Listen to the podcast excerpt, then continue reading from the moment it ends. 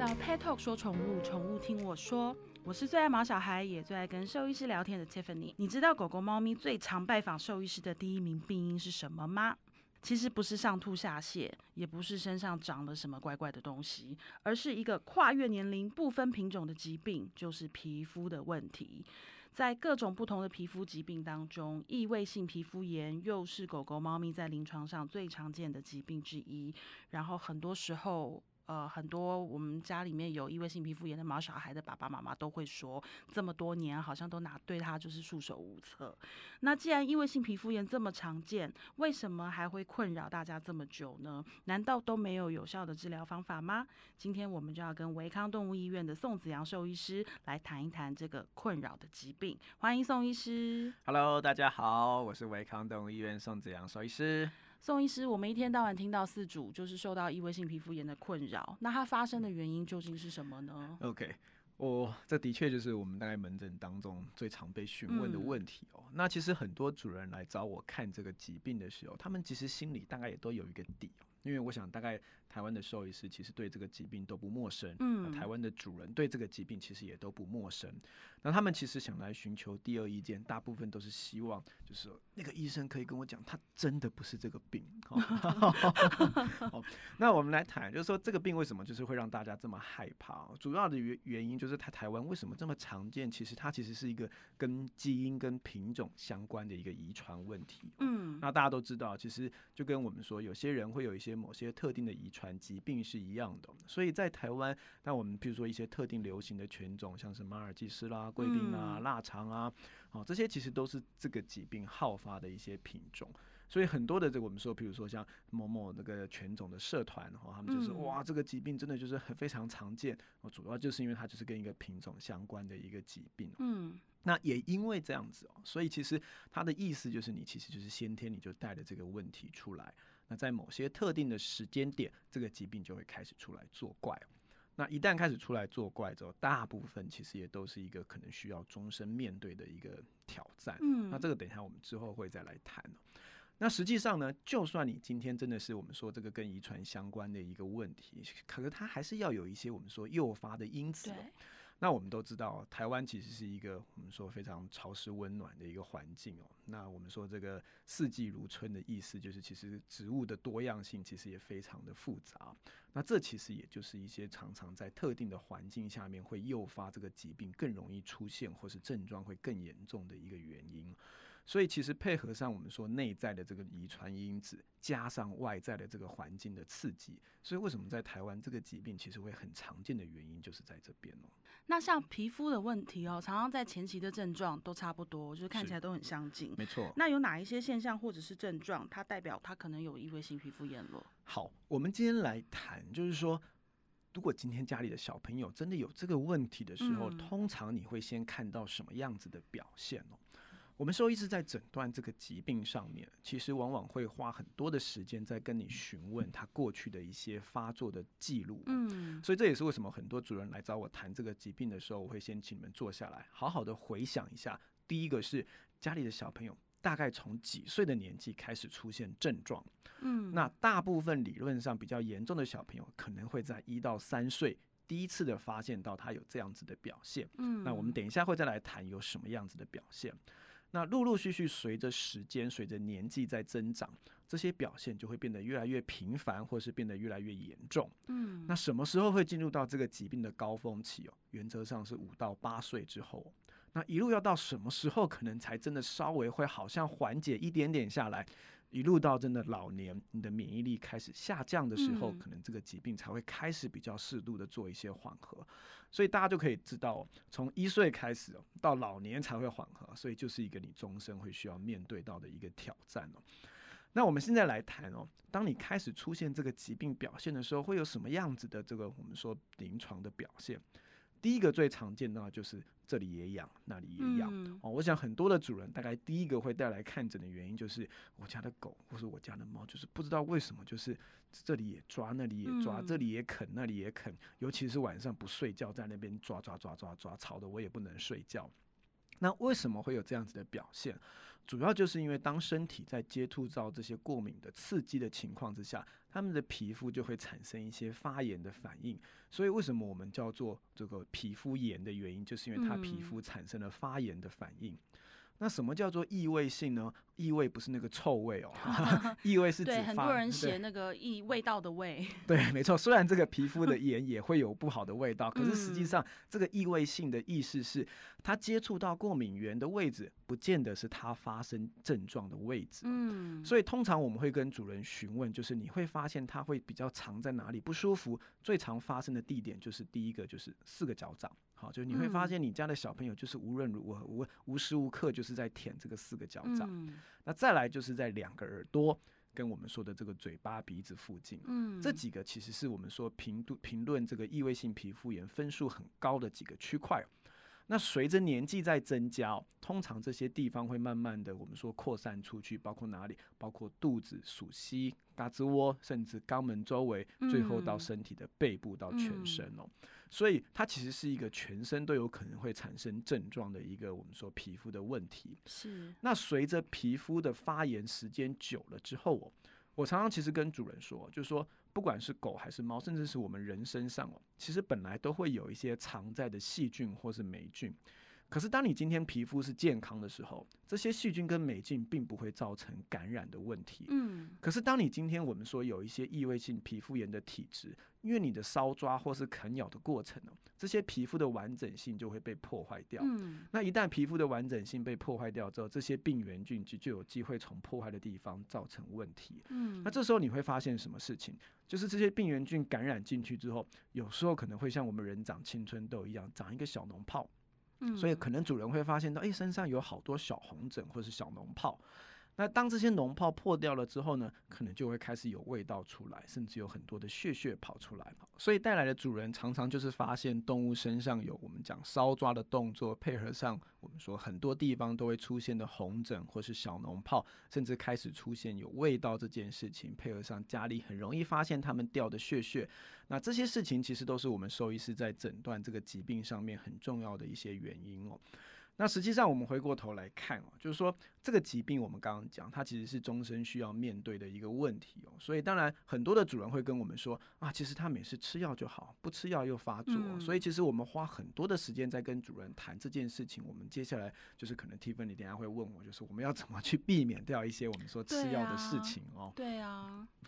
那我们讲哦，就是说。所有的疾病哦，当然能够治疗，当然其实是最好的一件事情哦。可是除了治疗之外，有没有一些非治疗的方式可以减少他们对于治疗的依赖性？我想这是大家最想知道，因为让小朋友一直吃药，或者是说要一直来回的，就是跑动物医院，其实对大家来说，不管在心理上那种担心啊，然后还是实际上都是负担。我们都会希望说，好像到底我们可以做些什么事情，它就会自然好。有这种事吗？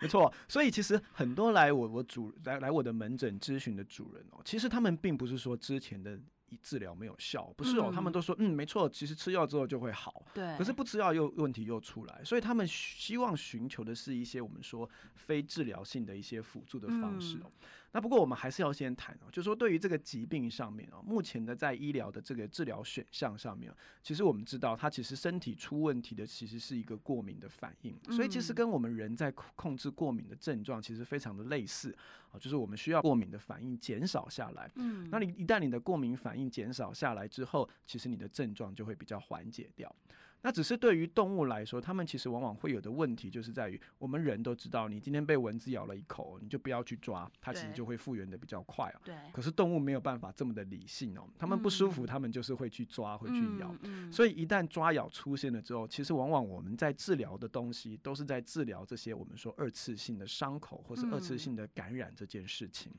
所以其实，在整个疾病的治疗上面，分成两个部分。第一个是我们要针对根本的问题去做过敏性的控制，嗯，第二个是如果这个动物因为已经这些搔抓的动作造成了感染的问题，我们会需要再额外处理感染的状况，嗯，那如果说今天这只动物很好，只是主人很敏感，在很早期的时候就因为搔抓的动作带来看门诊，它其实还没有出现感染的问题，那我们当然就可以不需要处理感染的状况，只需要去治疗过敏性的问题就好了。那的可是的确，我们回过源头源头来看。因为毕竟过敏这个问题，其实简单来讲，其实是一个很大体质性的问题哦。嗯当你今天这个体质没有办法改变的时候，其实表示这个问题就是会跟着你一辈子。嗯所以这是为什么很多主人会发现这个疾病其实会好好坏坏，然后其实不会根治的原因，主要就是在这边。那你说有没有一些根治的方式呢？当然有，可是大部分根治的方式其实跟我们年轻，我就是跟我们人类哦，我们讲这个青少年这个登短郎，其实有一个嗯改变体质的机会，没错。嗯所以他们有一些改变体质的方式，可是大部分都有一些时效性哦、就是说大部分如果我们要尝试这个改变体质的方法，可能大概都要在三到四岁之前去做嗯尝试。那过了这个时间点，通常在尝试的我们说的效果就会嗯大打折扣。所以往往过了这个年纪之后，其实我们大概就没有机会去改变体质的情况之嗯下，大概就会我通常都会跟主人这个促膝长谈说，你的确要这个有一个心理准备，就是你嗯要跟这个疾病共存一辈子。那问题来了，共存一辈子，我们并不是代表我们希望希望是吃药一辈子。嗯所以有一些我们说生活照护上面调整或是改变的方法，其实有机会可以让这个疾病在发作的程度上面可以比较减缓。嗯那最重要的第一件事情就是，如果我们可以大概我们过去做的以我们过去做的研究来看，大部分在台湾造成过敏的两大类的来源，第一个是我们说的室内过敏源。嗯那室内过敏源包含什么？包含我其实跟我们人类一样的，最常见的就是尘螨跟灰尘。嗯嗯那这代表什么？就是说，只要是宠物可能常会躺或是常会坐的这些地方，它们的垫子、它们的睡铺、它们的毛巾、它们的玩具，其实增加清洁的频率，就有机嗯会可以减少这些灰尘跟尘螨造成刺激的机会。那第二类的过敏源，其实就是我们说的室外过敏源。嗯那室外过敏源其实就包含我们讲的像空气中的花粉，好，或是说我们说空气中的这些霉菌的孢子。那这些东西其实你可以透过我们讲的这些高效能的空气清净机，好，或是我们说的冷气机，其实去达到一些减少过敏源浓度的机会。嗯所以这些其实是生活上面你可以第一个尝试改变的方法，好，就是我们说增加清洁的嗯频率，使用一些空气清净的方式。嗯那再来，我们回过头来看动物自己本身哦，因为毕竟接触到这些过敏源的机会都还是存在的、嗯，就说嗯。即便我们做了上述的这些我们说环境的控制方法，不代表你可以百分之百的去除掉这些过敏源。嗯那意思就是你还是在持续接触到这些过敏源的情况之下，对于动物本身来说，我们可以做什么事情去减缓它发作的程度？嗯第一个，我们最要最要强调的就是你要减少这些过敏源粘附在身上的机会。嗯那再来就是你要去帮动物的皮肤去重建到健康的状态。我们刚刚讲，其实我们最害怕的就是当你的动物皮肤不健康的时候，这些过敏源造成刺激之外，可能你身上的这些病原菌就会造成感染的问题。嗯所以适度的增加清洁的频率，或是选用适当的这些清洁的洗剂，嗯其实有机会可以去减缓我们说这些皮肤受伤的程度，以及嗯减缓这些感染的状况。那这有很大的机会可以去减少动物后续再需要吃药的时间哦。嗯那再来回过头来看动物自己体质本身，我们讲。我们在这个过敏的问题上面，其实如果你有机会可以去透过一些补充的方式，让动物的皮肤变得更健康，或是让动物的免疫系统出现调整，其实就有也有机会可以去舒缓整个症状的程度。嗯那对于在目前的我们说皮肤科的兽医师认为，其实最有效的一些补充品包含什么？包含我们讲的这些 omega 三跟 omega 四六的这些制品哦。那主要的目的就是在于第一个，他们可以调节我们说皮脂腺的一些分泌的内容物。那这些皮脂腺分泌的内容物，其实就可以大大的降低皮肤在发炎的程度。嗯好、我们知道，我们讲这个异位性皮肤炎，我们就是知道皮肤在发炎这件事情。嗯所以你可以透过减少发炎的事情，其实就可以减缓这个症状的强烈的程度。嗯所以透过这个 omega 三跟 omega 六制品的补充，其实就有很大的机会可以去舒缓这个症状。嗯那再来，我们知道就是过敏这件事情，其实跟身体的免疫力会有关系哦。所以透过一些多糖体以及益生菌的补充，可能有机会可以去改变身体这个免疫的状态。嗯那这样部分其实也就可以去调整这个过敏的反应了。好，除了我们刚刚讲的这个 omega 三跟 omega 六的这些必需脂肪酸的补充，可以降低我们说皮肤的发炎反应之外，因为我们知道异位性皮肤炎它的根本其实是一个过敏的反应，嗯，所以对于这个过敏反应的减低，其实也可以透过一些补充品的方式去做调节啊。譬如说，像是一些我们讲市面上看到的一些小分子的这些米须多糖体哦，它们其实透过一些专利技术，可以有机会帮助身体吸收，去改变这个身体的免疫反应哦。那再来就是我们说一些特殊的益生菌，那这些益生菌透过肠道的吸收去改变肠道的整个免疫反应系统，也有机会可以去降低我们说身体过敏反应的这个程度。那再来，其实对于我们大家跟人类很像，我们都知道身体的发炎反应其实跟一些抗氧化物质的这些缺乏会有一些关系，所以对于一些抗氧化物质的补充，对于我们说整个身体的发炎反应的降低，其实也都会有帮助。那我们刚刚上面提到的这些补充品，其实都是对于我们说一些药物以外的一些方式的一些我们说增加。那这些东西其实都是希望去能够减少药物的使用，嗯，因为我们其实都知道，当然最有效的一定是药物的给予，可是对于身体负担最大的其实也是药物这件事情。嗯，那我常常都跟主人提哦，对于皮肤疾病来说，皮肤是一个你可以看得到的表现，所以你当然会是无时无刻注意到它发生什么事情。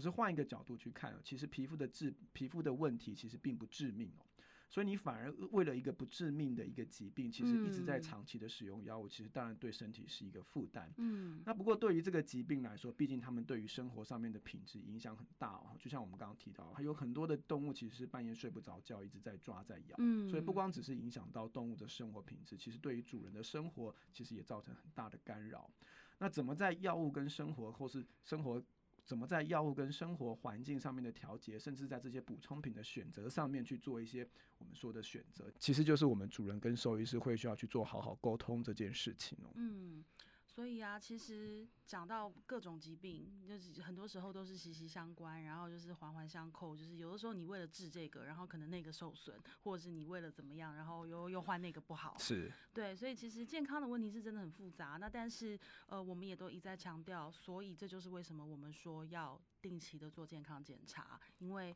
真的就是一切是息息相关，而且肉眼我们是看不到的。是，就是对于这些疾病来说，就说我们当然。我们兽医师跟主人一样哦，其实他能够不使用药物去得到控制的效果，其实是我们我们说皆大欢喜的。那如果真的非得要，其实还是需要这个药物去做控制的话，那也没有关系。就像我们刚刚 Tiffany 讲的，我们就是定期去追踪动物的身体状态哦。那我们真的可以提早发现一些问题，提早再去做一些治疗，其实都是没有坏处的。